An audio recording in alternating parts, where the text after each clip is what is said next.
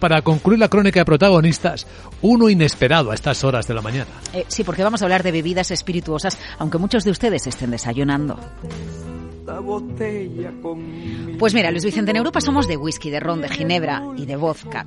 Pero está pasando un fenómeno muy llamativo. Se está disparando el consumo de tequila, el rey de los licores mexicanos. En 2022, la exportación a España ha subido un 90%, a Francia un 73%, a Alemania un 60%, muy por encima del crecimiento mundial del consumo de, de tequila. ¿Qué sucede? Que tanta demanda de tequila hace que esté escaseando el agave, la planta mexicana que se usa para hacer el tequila.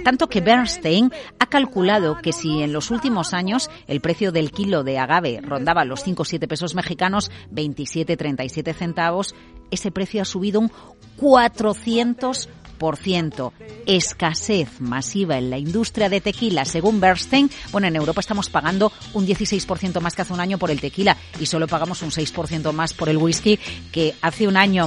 Y Diageo, uno de los líderes de las bebidas espirituosas, bueno, pues reconoce que entre las ventas de licores, las ventas de tequila han aumentado un 15% en la segunda mitad de 2022. No sé qué bebes tú, pero el tequila lo peta en Europa.